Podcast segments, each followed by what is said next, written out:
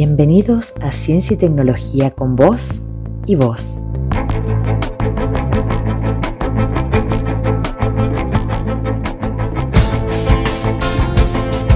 Podcast del Ministerio de Ciencia y Tecnología de la provincia de Córdoba.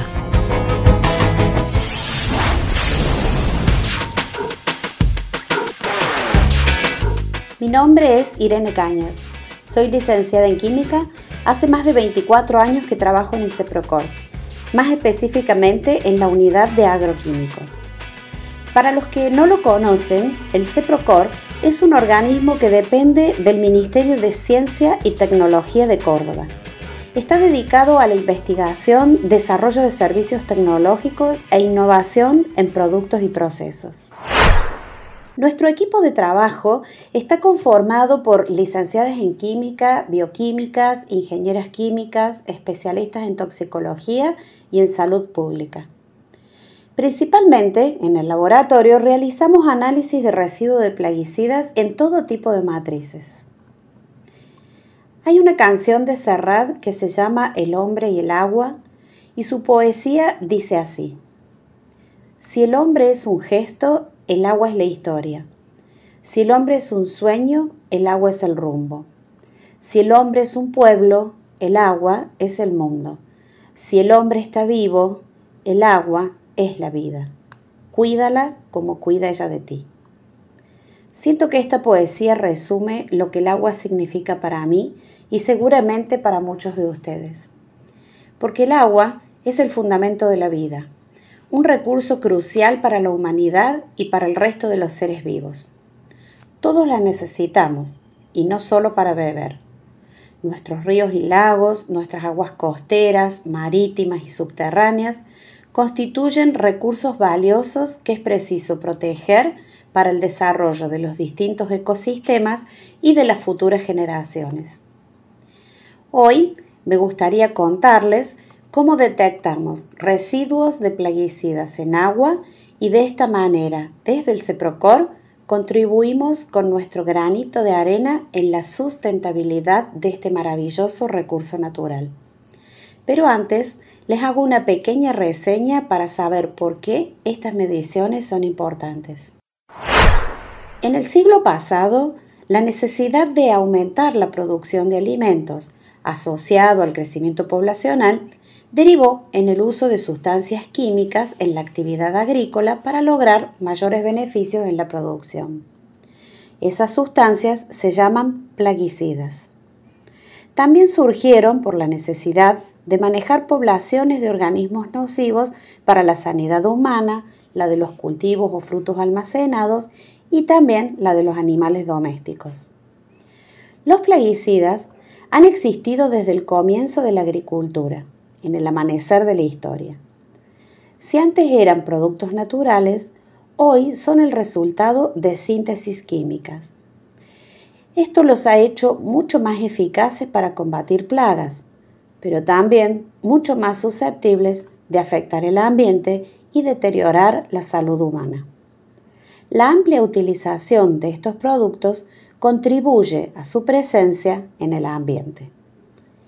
Podemos definir entonces a los plaguicidas como sustancias químicas de origen natural o sintético que se utilizan para eliminar o controlar plagas tanto agrícolas como domésticas.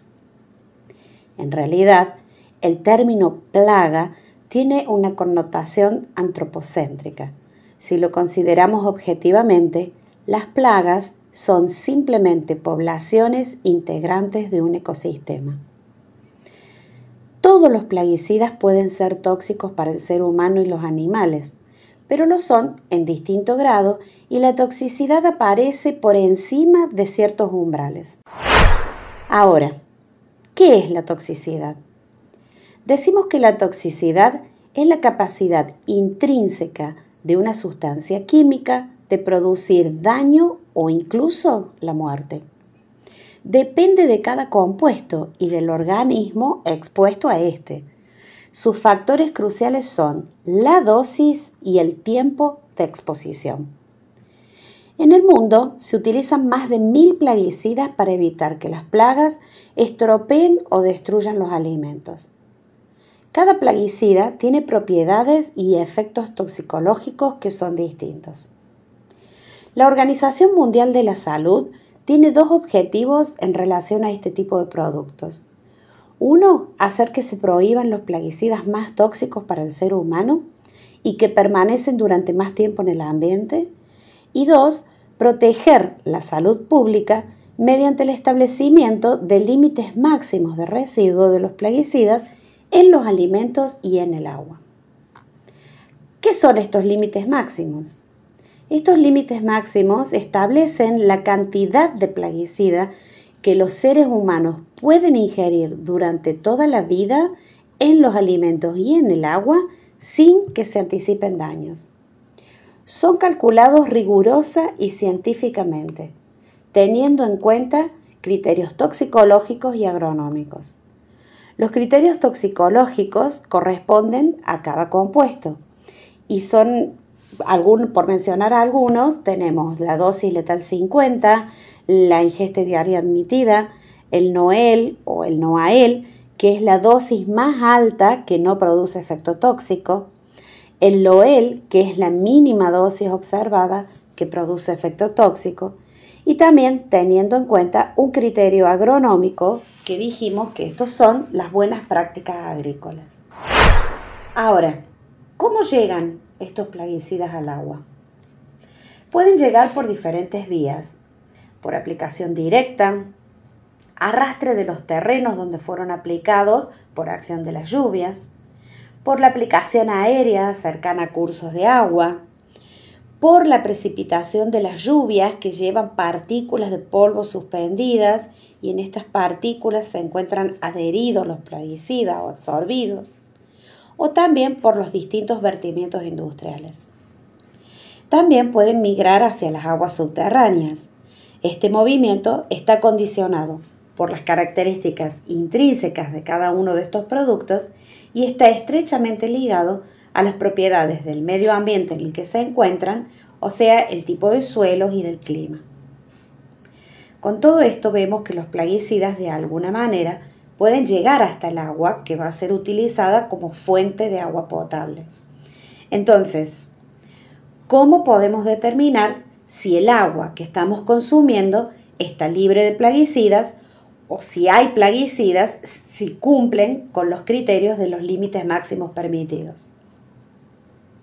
Acá es donde intervenimos nosotros. La diferente composición química que tienen los plaguicidas hace que su análisis sea bastante difícil. Pero debido a la importancia y a la relevancia del tema y a lo que representan para la salud y el ambiente, se han logrado desarrollos de metodologías analíticas para poder extraer los plaguicidas del agua y mediante equipos de cromatografía de alta complejidad poder detectar y cuantificar concentraciones muy pequeñas. Para este tipo de análisis es necesario contar con analistas químicos altamente capacitados y también con equipamiento analítico capaz de determinar cantidades tan bajas como las partes por billón con exactitud y precisión. Ese es nuestro principal compromiso, brindar un servicio de calidad y precisión respecto de la cantidad de residuos de plaguicidas que pueden estar presentes en el agua o en los alimentos, ya que a partir de esta información se pueden tomar decisiones para resguardar la salud y el cuidado del ambiente. Nos respaldan para esto más de 25 años de experiencia, equipamiento de alta complejidad y certificación de sistemas de calidad.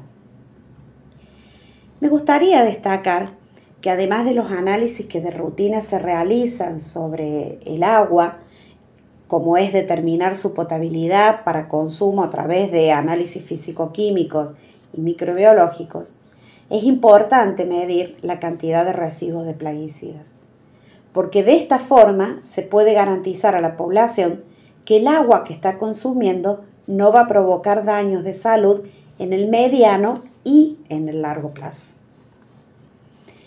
Cuando una sustancia química es peligrosa para la salud de las personas, hablamos de riesgo tóxico. Este riesgo se puede llegar a materializar si la exposición al agente químico no está controlada. El riesgo tóxico de un producto químico depende de dos factores, la toxicidad y la dosis absorbida. Es por eso que digo que es esencial medir para conocer, conocer para decidir y decidir para proteger.